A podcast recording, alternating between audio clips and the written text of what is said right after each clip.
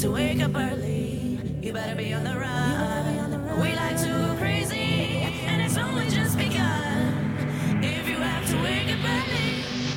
Hola, hola, hola, hola, hola, hola, hola. Buenas tardes, buenos días, buenas noches. Todo depende del punto del planeta que nos estéis escuchando. Bienvenidos, bienvenidos a las tardes del cristal. Desde la Plaza España, iba a decir maravillosa. Bueno, sigue siendo maravillosa de estar talada porque el ayuntamiento no, no se mete a arreglar los cuatro baches. Hoy, eh, bueno, ya os lo contaré luego. Eh, bienvenidos, bienvenidos a la tarde desde el Bar Cristal, este maravilloso punto mm, de chafardeo porque domino toda la parte central de la plaza, con lo cual es una de las cosas que más me gustan. Y fresquitas, hasta ahora, hasta ahora hacía un día eh, maravilloso con un sol, un solecito bien. Y yo iba sin chaquetón y me he tenido que poner el chaquetón ya porque, joder, esto es que ha bajado la temperatura.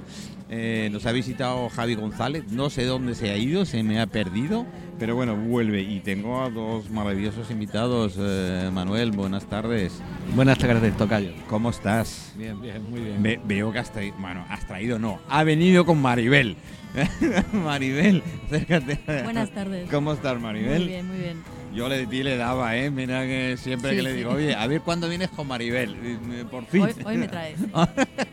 bueno, a ti seguro que no tienen que traerte. ¿eh? Bueno, puedo venir sola. Sí, puedes venir tranquilamente sola. Pero bueno, yo tenía ganas de, de- de tenerte. Gracias. ¿eh? La verdad es que sí. Me he portado como un buen acompañante, ¿eh?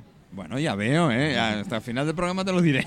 Pero de momento veo que veo que, que muy bien, muy bien todo. Eh, eh, Maribel, ¿vacas?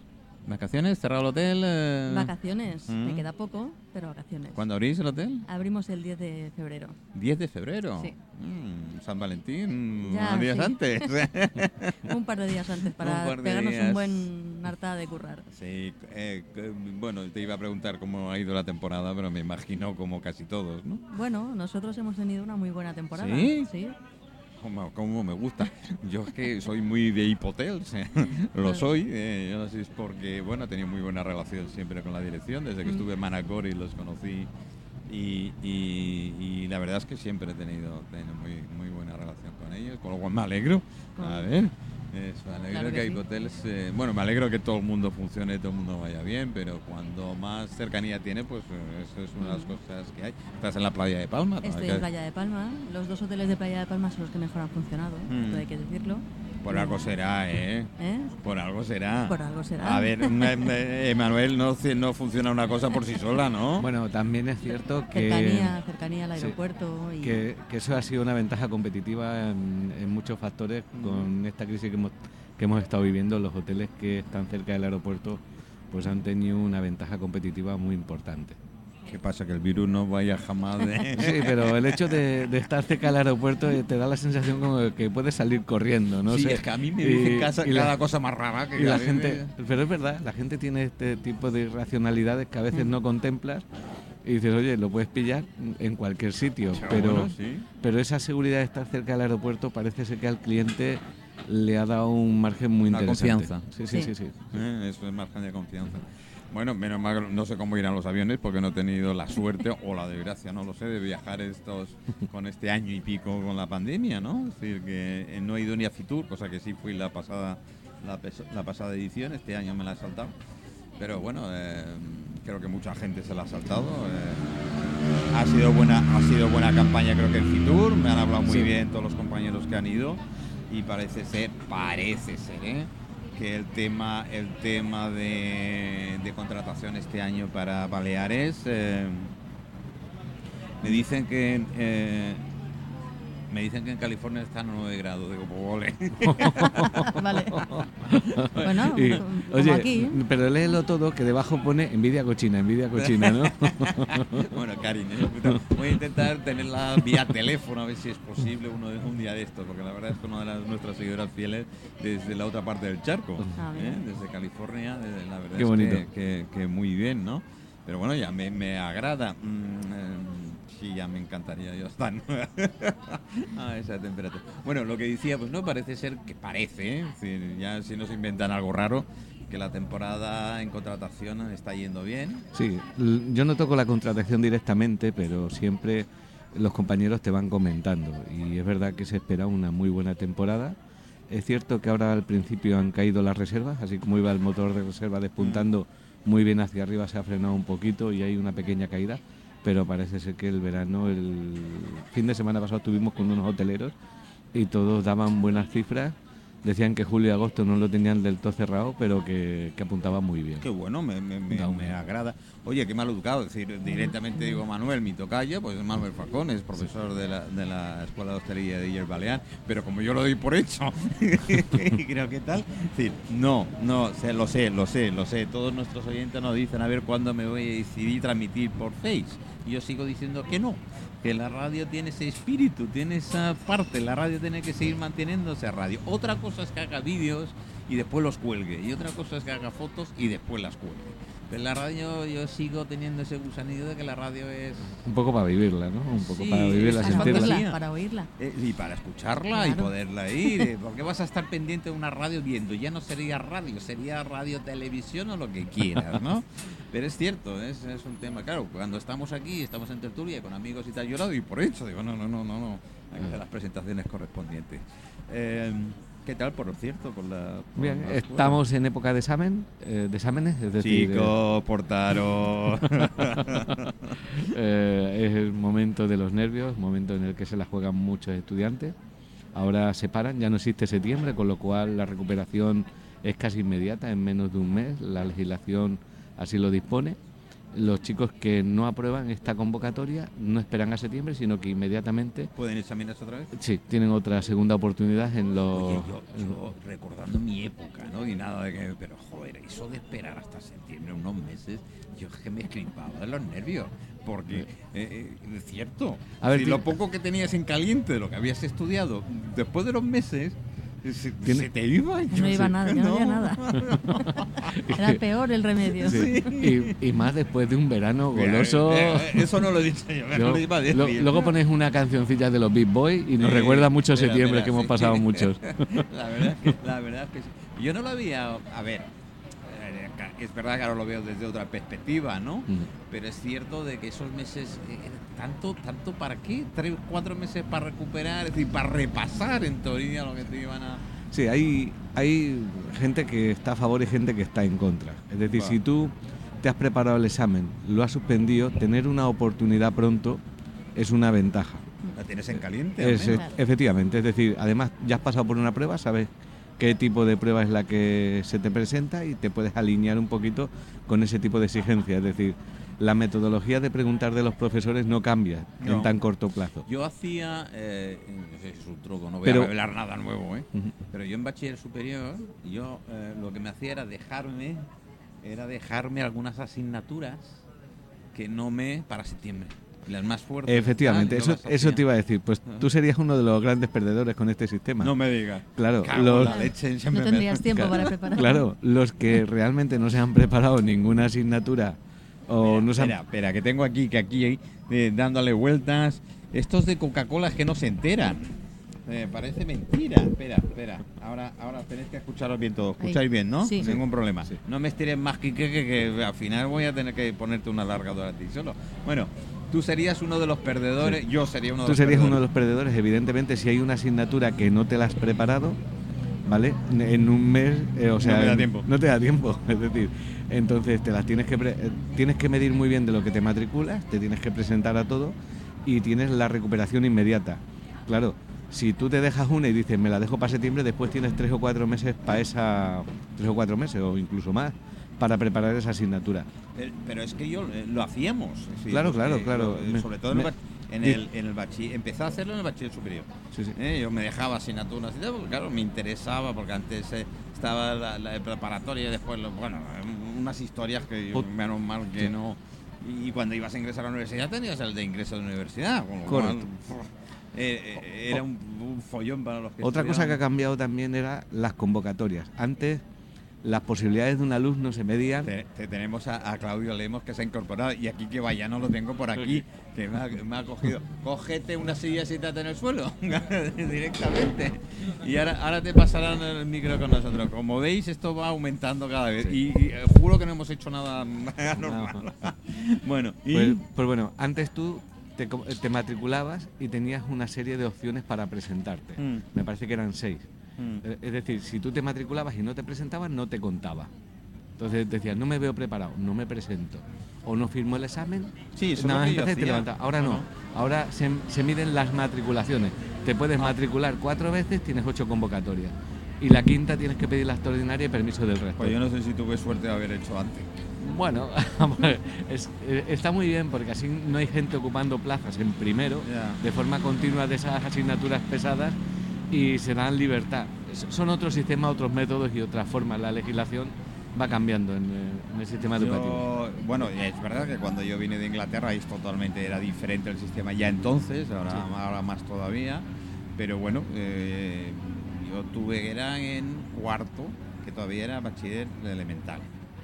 ¿eh? Y después pasé, que había, había un curso entre medias entre, entre el elemental y el superior, había un, un preparatorio parecido, después te ibas al superior. ¿no? Y, y claro, yo me venía todo de nuevo y tal, y uno de los compañeros y tal, que además tengo que agradecer, el- el- eh, uno de los de- hijos de la propia de Casa Codina, no sé si os acordaréis, de, la- de los de comas y tal.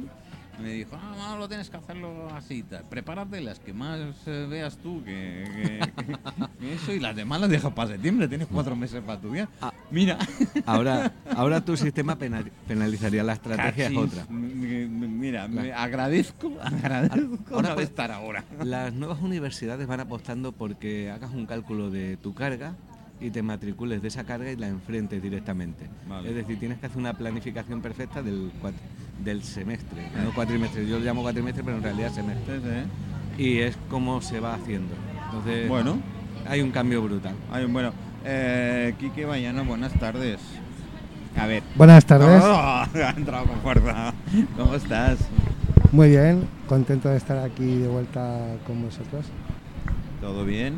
Muy bien, muy bien. He visto haciendo algún evento por ahí, cosillas. tal. Bueno, dentro de lo que nos toca vivir, pues no hay que perder ni la alegría ni el ritmo. Bueno, eh, si hay que perder eso, ya vamos. Estamos perdiendo pasta, imagínate si tienes que perder la alegría también. Así que nos la es. quiten. que no nos la quiten, coño. Que es lo único que tenemos que creo que no cobran, creo. No voy a dar pistas a Hacienda por si acaso. en fin. Eh, ¿Alguna novedad por ahí que tenéis? Bueno, ahora tenemos muchas cositas que poco a poco iremos viendo a partir de esta feria que comienza ahora, como es la feria de Oreca, que ya Mm, ahí teníamos estaremos, ganas. ahí estaremos. De, después de un año de parón por las circunstancias, pues bueno, se coge todavía con Bueno, y Manuel también que estará con Sí, nosotros. ahí estaremos. ¿Eh? Sí, sí, con eh, Domenech Biosca. Eh, Compartimos la última, ya han pasado dos años, ¿no? joder, dos años. dos años desde la última, madre mía, aquí que dos años. Si es que parece que no, pero el tiempo va pasando rápido, ¿eh? Sí, y no es gratis, como digo yo. No, va pasando el- factura. El, el tiempo sí que no es gratis. Eso es- mucha gente me dice, no, bueno, pero es tiempo, joder, ya me den a mi tiempo.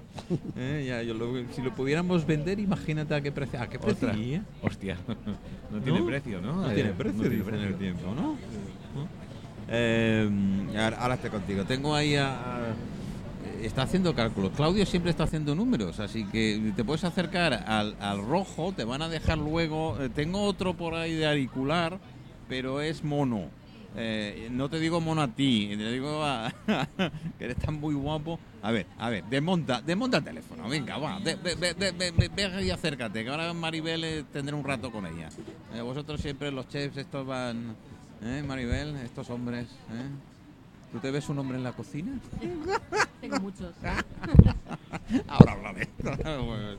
eh, Claudio, buenas tardes. Buenas tardes, buenas ¿Cómo tardes. estás? Aquí vamos llegando a una sesión de fotos. Ah, sí, me enteré. Me enteré antes que tú, imagínate. Sí, porque sí, me lo dijo dice, dice, ¿tienes a Claudio en el programa? Digo, sí, me ha dicho que sí podría venir, pero no puede ser. Tiene una sesión de fotos conmigo. Sí, tenemos- Pues mira, a lo mejor se multiplica este hombre. No, estamos con la promoción esto de Oreca, ¿no? De que hacemos, organizamos el primer concurso nacional de pita De después de- cinco años de buscarla, lucharla y lograr que el pan pita fuera un producto local, ¿no? con harina de aquí, hecho aquí, fabricado aquí, con gente de aquí. Pues ahora te falta ser kilómetro cero. como sí, ya nosotros, vamos, vamos, vamos, ¿eh? vamos, vamos, vamos. Ahí, ahí tengo la suerte de que hemos convertido al, al cristal, ya completó la normativa Mm. y lo hemos certificado Mm, kilómetro. mm. Lo, lo digo lo hemos porque yo pertenezco a la, a, la, a la sociedad de kilómetro cero a nivel Sí. nacional. Soy el delegado en Baleares de kilómetro cero. Con lo cual, eh, el Bar Cristal es kilómetro cero ya. Hemos tenido que seguir todos los protocolos de correspondiente, eso, que los proveedores sean de aquí, los máximos posibles, el tema contaminación, a nivel de, traer los productos, etcétera. Y la verdad es que han pasado correctamente después de tres meses de trabajo. Y claro, porque esto lleva, no es fácil, hay gente que me dice, no, no, el kilómetro cero hace. No, no, no, no, el kilómetro cero tienes que cumplir y demostrar que estás cumpliendo esa, esa normativa, si no, no te sirve cero. Entonces me alegro muchísimo que por fin el Pampita lo tengamos como producto local. Como producto local, sí. ¿Y cuándo lo vamos a probar? Bueno, probarlo puede probar siempre que quiera, ¿no? Pero el, la- el 7, el lunes 7, hacemos, bueno, presentamos, Eh, lo vi en, el, en la... sacamos una nueva versión de pita, que es la pequeñita, la pita cóctel, porque queríamos llegar, la pita ha llegado a la cocina, ha llegado a todos lados, ¿no? Eh, bueno, es el pan más antiguo que se conoce. Mm. o sea, entonces, Es la hostia de pan. es la hostia de pan. Sí. Por eso es redondo, por eso la hostia es hostia porque era redonda, ¿no? Y bueno, entonces la, la pita llega a las, co- a las barras de barman, a la coctelería. Entonces, bueno. Una pita pequeñita donde el barman puede rellenar con manga, donde puede hacer un montón de cosas. Y ¿Y después, qué? después de tres años el- eh, hemos logrado meter la pita en la Qué coctelería. bueno, como me alegro, como Sí. me alegro muchísimo. Por eso me avisó Iben, dice, ¿estás seguro que? Digo, sí, me dijo que sí. No, no, tengo una sesión de fotos. Digo, pues vale, pues cuando termine la sesión de fotos. Sí. Alegro Claudio, este. Claudio tiene una deuda conmigo que me prometió un día que me iría a llevar la a ver la fabricación de Cu- pita. cuando quieras. Y no hemos coincidido. Yo, no es una deuda tuya, sino que es mía. Hemos tenido solo una pequeña pandemia Sí, entre medio, sí, sí. pero aparte de eso no pasamos No, no ha nada. pasado nada, No nada. Pero para mí será un placer. Bueno, ya me apunto, ¿eh? Eh. Sí, Ya que vayáis, oye, Sí. tocayo, av- avísame y me apunto al coche. sí. Así que, que, que- que Y, y después lo otro, bueno, que bueno, tú lo sabes. abrir que- local, ¿no? después de muchos. Yo siempre digo que, que, que a los sueños hay que trabajarlos, Sí. ¿no? Porque si no, señor. si solo sueña, eres un soñador, ¿no? Sí, señor. sí, Eh, y después de tantos años abrimos nuestra primera barra takeaway. 6 metros de barra, con muchas pitas, mucho takeaway y en el centro de Palma. ¿no? Esto en la plaza de- del Mercat. Y esto se ha logrado. Que no sabe que está en la Plaza Percan. Yo sí lo sé, Eh. porque como está jugado más de, de- de- el de mayor, pues me toca visitar de vez en cuando. Eh, y ahí tenemos Can Fresquet y abrimos tabla takeaway, barra takeaway en, al lado, en Can Fresquet. O sea, tenemos el restaurante y al lado abrimos esto, ¿no? Y era un poco para hacer eh, lo que es la cocina local, la cocina... Hay una cocina que es la cocina sefardí, que la gente no la considera local, pero es local. O sea, los chuetas son de aquí. Claro, ¿sí? Entonces hemos hecho esa cocina arqueológica llevándola al Pampita, ¿no? Y haciendo mi cocina con las especies. Y, y como siempre he, eh, eh, eh, mm, he defendido la cocina popular. quiero que mi cocina llegue a todo el mundo, para todo el mundo. En los momentos que vivimos ya los costes ya marcan, viendo el IPC ya sabemos qué es lo que podemos gastar. Ya nos dice lo que podemos gastar. Entonces nosotros hemos adecuado nuestra oferta gastronómica para que la gente siga disfrutando de paso. y, y- y la- la- y cómo se están poniendo las cosas. Es decir, Sí. que la verdad es que las facturas indirectas que nadie ve, que hablo de luz, hablo de alquiler, hablo de, de toda esta. Iba a decir mierda, bueno, ya lo he dicho de todas maneras, que conlleva eh, los, los, los, los costes añadidos que la gente no ve desde un principio, porque la gente cuando ve un plato calcula. Dice, no, pues si esto te cuesta 50 céntimos, y esto dos céntimos Bueno, más, y esto y Él tal. lo, y él lo sabe muy bien, Sí. él lo sabe muy bien. lo- sí, sí, mira, aquí, mira. Ahora se están enseñando aquí, que mira, mira, mira aquí, que nos dejan ahí. Oye, ¿y esto de la pita dentro de la coctelería cómo lo ves? Pues lo veo muy bien y con muchísimas posibilidades. O sea, que le den la enhorabuena a Claudio Gracias. y yo también me comprometo a pasar por allí, Por probar favor. ese pan de pita y bueno, jugar un ratito juntos. Sí, Ala, eso de. ya, a ver, a ver si me voy a quedar así, me voy a apuntar echando leche, porque si no. Mira, hace- un tiempo que yo he escuchado a los barman hablar de la cocina de los barman, ¿no? Y Es- escuchaba y escuchaba y escuchaba.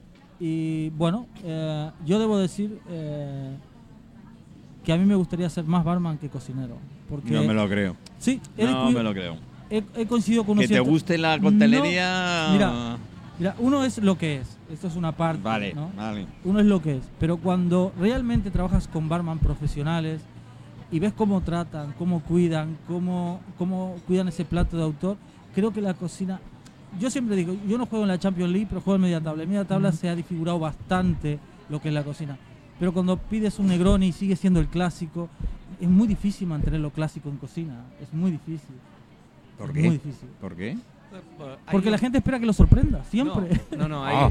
hay dos conceptos que se persiguen mucho en, en gastronomía, que son, son terribles. Uno se llama la gastroanomía. Una anomía Eh, sí. es una deformación Una debido a la anomalía, diría yo. Sí, es una anomalía. De hecho, lo es. Que se me acaba de Sí, caer el es. cupón de... Y- sí, Oye, si se te ha caído.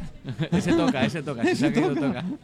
Y, y eso es y eso es, es un problema, ¿no? Es decir, cuando tenemos la libertad y no tenemos y no sabemos muy bien cómo elegir, eh, creamos un problema. Por eso la, la gastronomía antigua, cuando hacemos arqueolo- arqueología de la gastronomía y buscamos hábitos antiguos, siempre encontramos cosas que entran dentro de la sociedad muy bien y que la sociedad los percibe porque mejora realmente. Totalmente. Me preguntan, ¿habrá polos con sabor o forma de pita? ¿Pita? Eh, no, pero lo podemos hacer. O sea, a ver, me- sugerencias me- todas me- las que... me- me- es los WhatsApp que estamos recibiendo, sí, así sí, sí. que no lo pregunto yo, me lo están preguntando. Y otro problema es el famoso food porn, que es la necesidad constante de compartir en las redes sociales fotografía y no vivir el momento. Es decir, esto es lo que me voy a comer, pero oye, cómetelo y disfrútalo. Un pan pita no es especialmente hermoso, pero es especialmente jugoso y sabroso. Sí, Entonces, no es tan importante hacerte una foto comiéndolo como disfrutar comiéndolo. Pues, eh, ¿Tú sabes que hay una compañía de teléfonos que ya está sacando el tema de aromas? Claro. A. Sí, yo, yo esto lo que Vía dices tú lo, teléfono. lo comparto muchísimo porque una de las cualidades que tiene el pampita es, eh, claro, al fin y al cabo es una bolsita que se puede comer. Entonces vuelves a sentir la comida caliente en las manos. Correcto. Esto es una sensación que eh, al comer contenedor esto se ha perdido. Sí, se Cuando tú- perdió. sí, entonces tú Mm, vuelves a, mm. a tocar, a coger, es como cuando coges la baguette caliente. Son, ya inspira otras cosas, ¿no? Y esto es lo que, el, el- lo que hemos querido en este local nuevo transmitir. Las pitas se hacen al momento. Yo las meto, las hago te las- y te las rellenamos. Y eso impide pues mucho residuo y mucho... Total. que, es- que es un tema que queríamos Sí, que quería sí, hablar el porque coste cero. la Eh, última vez hablamos de las tres R's y yo te Mm. dije que no eran tres, sino que eran ocho. Ocho. ¿eh? Sí, sí, yo exactamente. las quiero saber, las quiero saber, las Sí, quiero saber. sí, pues, ya, ya me han Siempre metido, lo que reduce me han me metido tres de propina directamente. no, no, no. Yo creía que eran el- cuatro, pero en, bueno. el, en el último programa, en el último programa te Cierto, recuerdo, re- Manuel, que me dijiste. Yo te lo dije y tú me dijiste, venga ya, venga, pues aquí Eso van. te dije, venga ya. Vale, esto es un concepto que lo desarrolló Ser, Ser Latouche porque decía que crecimiento sostenible es una falacia y hablaron de lo que se llama el decrecimiento, y son 8 R. Eh, os las digo en un momento. Reevaluar, reconceptualizar, reestructurar, redistribuir, relocalizar, reducir, reusar y reciclar. Ahí lo tenéis. Más recolocado directamente. y- Por favor, te paso mi teléfono y me lo mandas, por Sí. favor. Y ahora, por que, favor. y ahora, y ahora que A ver, tenemos aquí... Quique. No, de hecho, ahora lo iba, estaba escuchándole y os iba a comentar que de hecho desde Coca-Cola tenemos una plataforma de hace ya un par de años muy comprometido con el tema de residuos y demás que se llama Compromiso por el Clima. Podéis acceder a esa plataforma que además da sugerencias y asesoría a cualquier establecimiento de esas recomendaciones que estamos comentando. Pues yo- nosotros desde Kilómetro Cero encantado ¿eh? de, de- de hacer frente común, porque lo estamos haciendo. Manuel, ahora yo quería dar paso a... Teniendo dos jefes de cocina aquí. Hombre, a Maribel, Sí, Maribel sí. la tengo preparada Sí. especialmente Y- para, y- para que y- me- os meta caña Efe- los hombres. efectivamente. Y, y quería hablar de que, por ejemplo, en el caso de Maribel ya le miden los cubos de basura. Y ella os lo explicará. Sí, sí, o sea, se A pesan ver, los a ver, cubos a ver. ¿Se pesan los cubos de Se basura? pesa la basura. Se pesa la basura para conseguir. Eh, el- si te acercas un poquito Sí. más, mejor. para, Ahora. para tener todos los certificados pertinentes para conseguir el ISO 14000, eh, pasamos unas auditorías de sostenibilidad y de medio ambiente y uno de los pasos ¿Y, es... y qué pasaría eh, si fuerais al Parlamento Balear? ¿Tendrías sobrepeso? Pues sí, sí, Esto sí. lo he dicho yo, no lo ha dicho Maribel, ¿eh? que conste. Pues eh, una de las normas para tenerlo es hacer pesaje de la basura. Eh, aquí son solo tres veces anuales. Me consta que hay sitios que se pesan semanalmente. Semanalmente. Sí. Y se pesa la basura, absolutamente toda la basura de todo el hotel durante unos decir, días. que no solo es la cocina, No, no. todo el tema todo habitaciones el hotel, incluido. habitaciones incluidos. Sí, sí. Ah, La cuando tengas un la- cliente de, de estos guarros, Pues es sí, problema, ¿eh? esos hacen mucha basura. Normalmente latas vacías, no pesan tanto. Ya. Eh, pero sí, en la cocina desde luego es uno de los sitios más delicados y la sala. La sala quizás menos porque toda la basura es banal, porque Mm. es mezcla de los Mm, clientes mm. y luego el vidrio por otra parte, cartones también por las cajas de, de refrescos y cosas de estas. Pero en cocina tenemos toda la separación, toda la segregación que hacemos y lo tenemos que pasar por separado. Y, y los cubos de basura son los que más se miran de todo el hotel porque es donde tenemos que hacer una segregación más correcta, el orgánico por una parte, el papel por otra, el plástico por otra.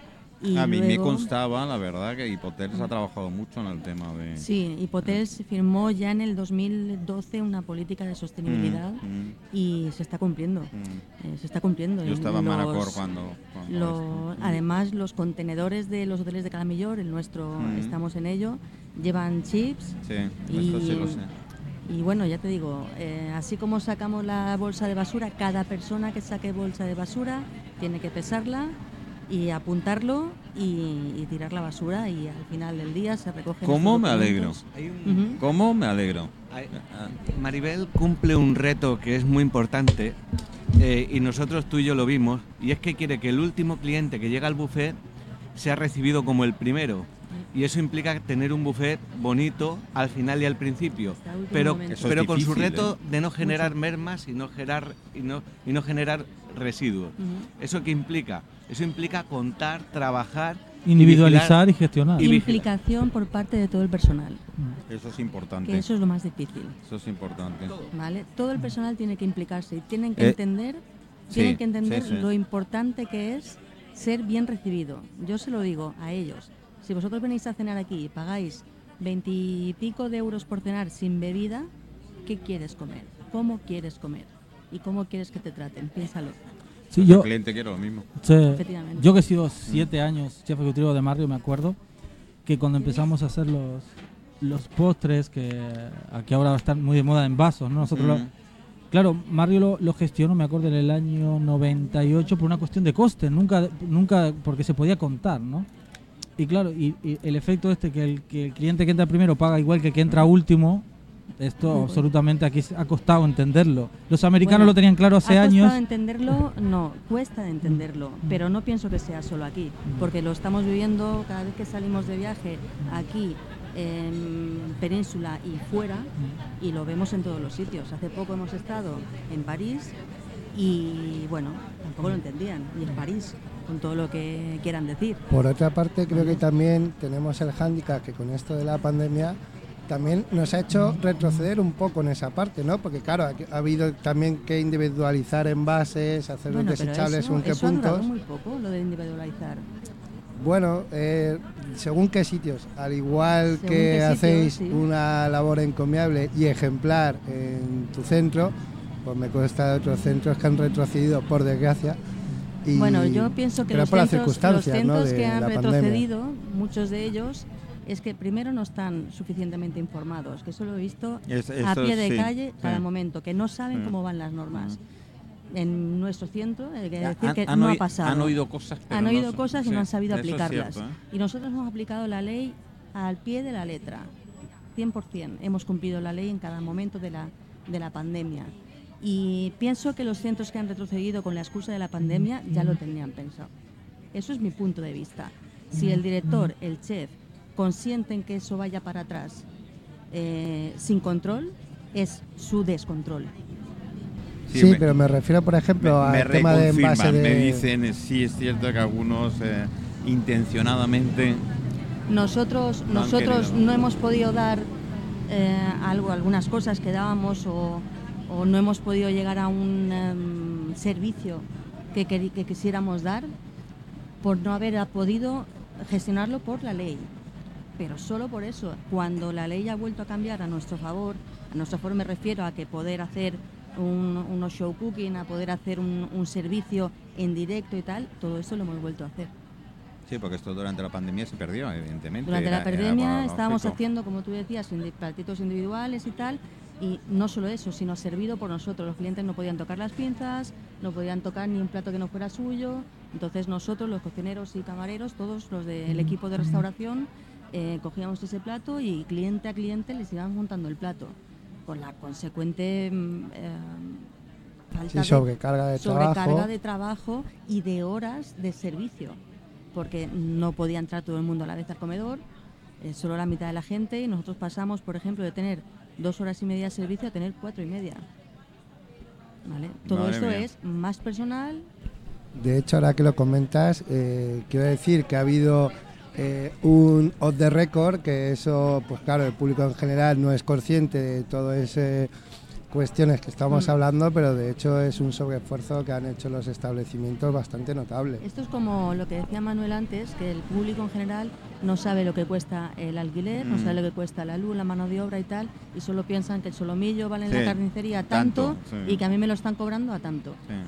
Y no piensan el otro tanto por cien que hay que pagar. Exactamente. Bueno, si no le sumamos los que somos propietarios, la seguridad social y todos los demás impuestos. Es que, eh, Claudio, Ni te cuento. Claudio, muchas veces eso ocurre. Yo oigo conversaciones y tal, y aquí mismo yo tengo, estoy en un lugar privilegiado. A mí me encanta chafardear, Mm. quiere decir poner las orejas y escuchar las conversaciones de los demás.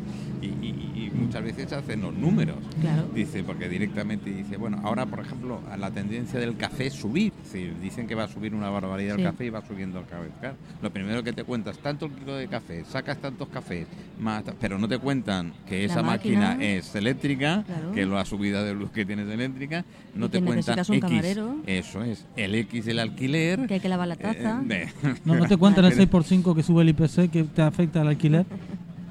No, es que, jo, ¿cómo te van a cobrar dos euros por un café?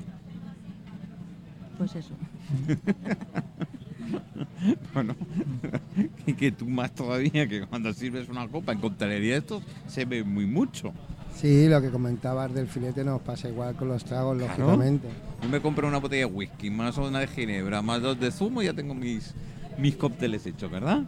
Sí, pero al final es lo que estamos hablando, no es el producto en sí lo que estás Ahí consumiendo, está, estás consumiendo está. toda la experiencia en conjunto que al cliente muchas veces se le olvida. Claro. No, nosotros, y yo no sé con Manuel hemos hablado más una vez, es cuando vas a un restaurante no vas a comer sencillamente, vas a disfrutar del entorno. Bueno, ya lo dijo Adria, que ya lo más importante no era la cocina. ¿No? No. No. Ya Bueno, no. aquí tenemos grandes defensores de la sala, que para mí es uno, es uno de los de las asignaturas olvidadas. Yo, a mí me sabe mal dar dos malas noticias.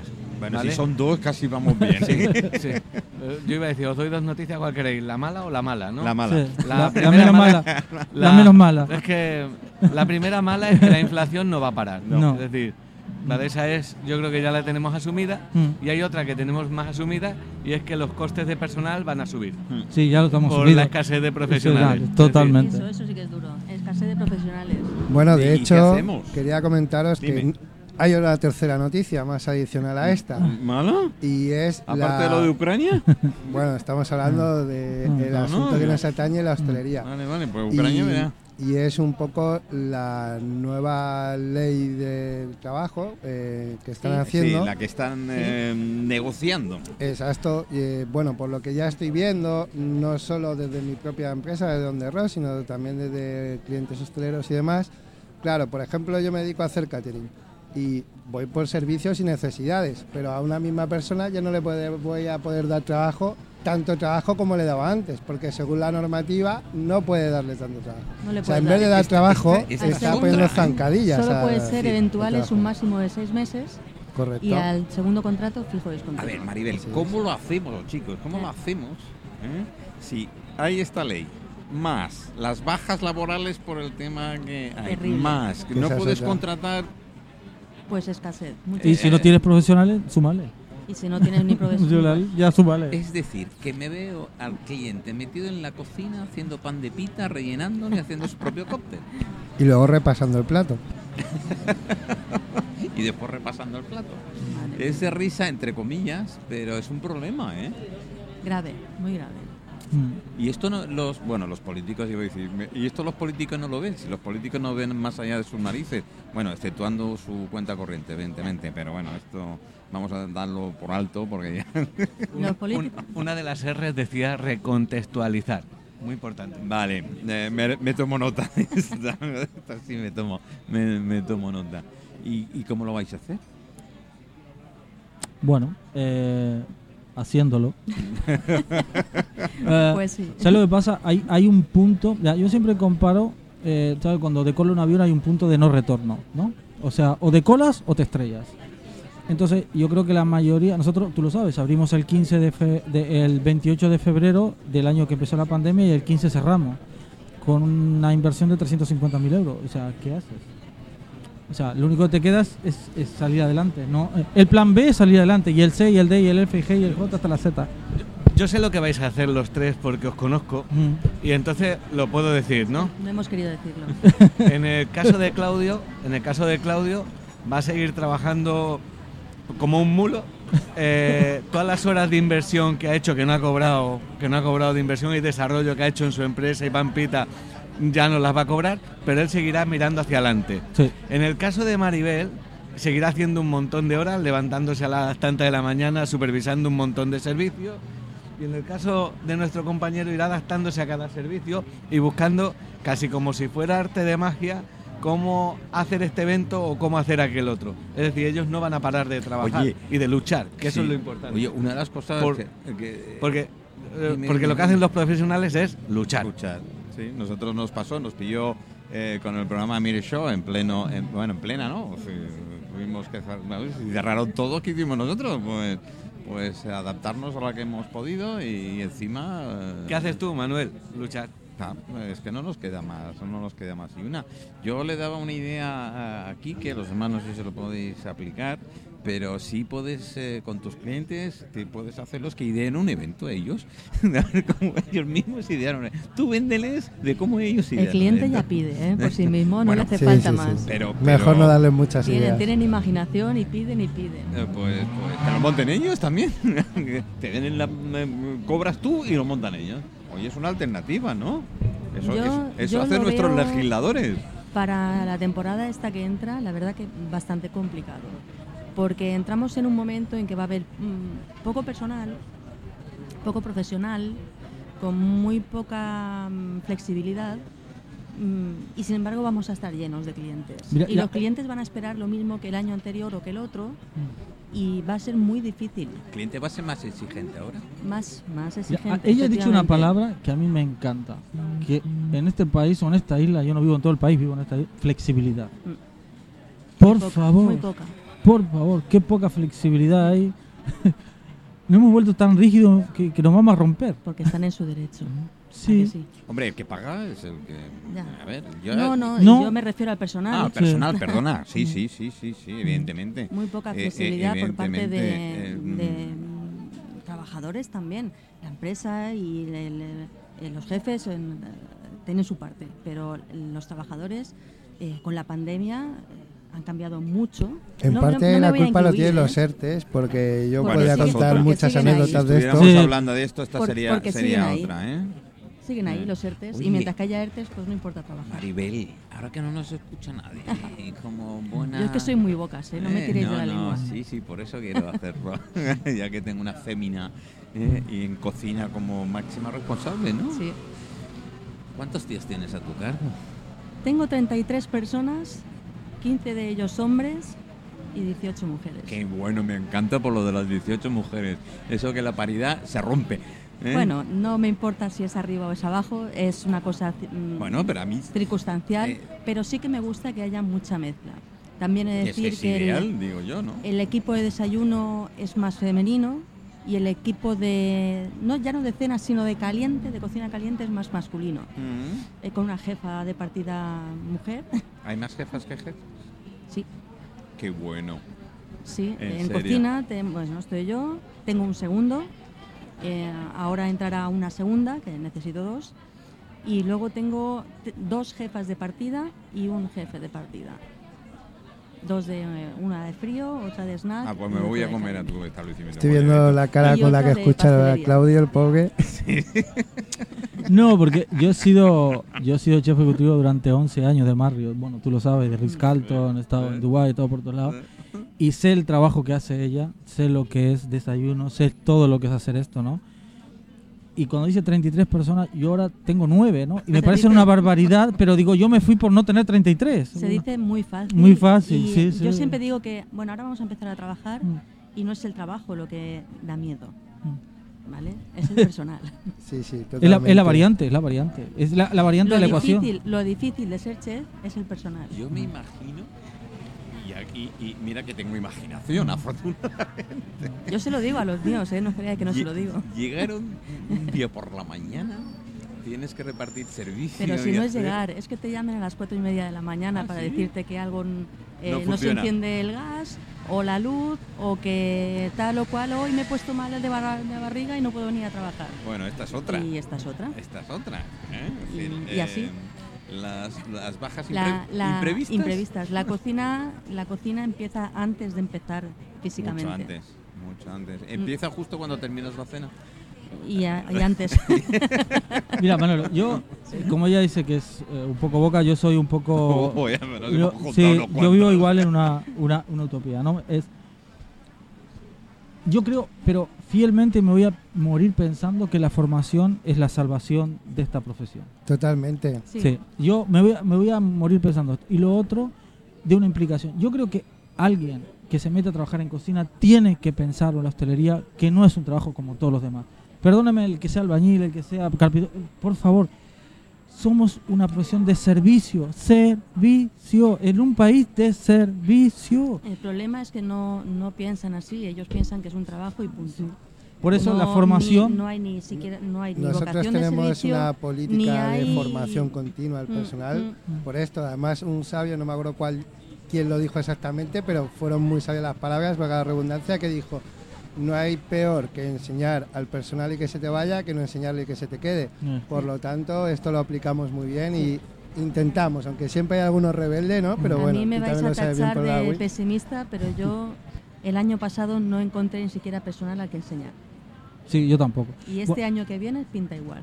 Yo lo que hice en, en los restaurantes, bueno, claro, tengo gen- yo formo en una cocina, pues tenemos Marina Bay, tenemos tenemos por todos lados. Eh, yo, bueno, me he criado en Israel, bueno, he sido militar durante cinco años, entonces ya no doy formación, doy intrusión. ¿Qué significa? Hago 99 estándar, los Me enseño, gusta, me gusta esto. los enseño los estándar que se apliquen y controlo estándar. O sea, ni voy a la motivación, o sea, trato que el personal esté bien, que tenga sus 40 horas semanales, todo, pero he ido a estándar. O sea, voy, hago una auditoría, presento, se han cumplido estos estándares, hasta las neveras están así, se cocina así. Y al que lo veo un poquito imaginativo y que quiere esto, invierto mi tiempo en formación, porque es que si no, no puedo salir adelante, no podemos. Porque como dice ella, no encuentras personal. Y lo peor que hay un tonto motivado, Ya. perdóneme que lo Sí, diga. sí, la verdad es que sí. La verdad, Y si está motivado, ya va. ya va Si estás motivado ya mucho, ¿no, Maribel? Ya. ya tienes el 50% hecho del trabajo. Bueno, bueno. Eh, la verdad es que aquí en, el, en, el- en la Plaza España, en pleno cristal, ya se ha notado la rebaja, sí. Eh, espérate, que aquí ya me están diciendo. Espérate, Claudio. Eh, bueno, eh, ¿cuándo abres? Bueno, nosotros abrimos... aparte de Oreca en Bueno, el Canfresquet hemos cerrado un mes por vacaciones, abrimos el, el primero de, de febrero Ajá. Y... Por ahí estaremos. Sí, abrimos lleno. Hoy la, la- toda esta semana la gente reservando, digo, por favor, que me den una semana para llegar a Oreca, ¿no? Sí, sí. Pero bueno, eh, mm, gracias a Dios abrimos con el mismo personal de cocina y el mismo personal de sala. Eh, por suerte esto es una bendición. Sí. Y, y el 1 de marzo 2 abrimos lo que es eh, barra y takeaway. Qué bueno. eh, y viendo si pasamos todas las pruebas que nos pone el Ayuntamiento de Sanidad. O sea, si logramos sí. pasar todo esto, Seguro que sí. abriremos y con la, may- la, la máxima ilusión y que nos visite todo el mundo y por Vale. supuesto están todos invitados a, a esto. Bueno. Una cocina de andar por casa. Así de, de esto. No, Eh, no esperamos mucho yo- más que yo, los... yo, yo quiero disfrutar rellenando pitas pequeñas. Sí, esto- Yo quiero darle la manga un ratito. Sí, toda la coctelería fue porque, claro, ahora vas a todas las coctelerías y te sirven algo, ¿no? Mm. Y le digo, bueno, si puedes comerte una pita pequeñita, una cosa que es así, ¿no? O sea, está hecha para rellenar con bocadito, manga. es un bocadito. Es un bocadito, sí, Ah. sí, es, es una, un bocadito pequeñito y ya está. Pues eh, Claudio, gracias por venir. Ahora estaré No, con por vosotros también. Eh, voy a poner un poquito de música. Me hago la foto de familia con todos antes que se vaya Claudio y después sigo porque tengo a Fael eh, por aquí. Es un escritor, es un escritor de aquí de, de- de Mallorca. Bueno, él es de fuera, es, hace- pero lleva muchos años de Mallorca. Fantasía. eh, yo lo comparo mucho a Tolkien. Mm. Eh, tiene, sí, sí, es- la verdad es que muy bien. Y ha sacado algo nuevo que me gusta, un tema de viajes, de viajar. A veces viajas, tienes las cosas delante de las narices y no la ves. Nos pasa pasa a todos, por ejemplo, en Palma. Y de la gente tenemos la costumbre de mirar hacia abajo, eh, frente, nunca miramos hacia arriba. Y cuando vas por el casco antiguo y vas mirando hacia arriba, descubres cosas, dices, ¡ay, va! ¿Y esto está en Palma? Bueno, nos pasa en todas las ciudades, ¿eh? menos la Torre Eiffel, que si quieres verla tienes que... Y muchos días ni la ves, porque está tapada, está por la niebla y demás. ¿Me dejáis que ponga un poquito de música? Nos hacemos la foto y, ahora volvemos.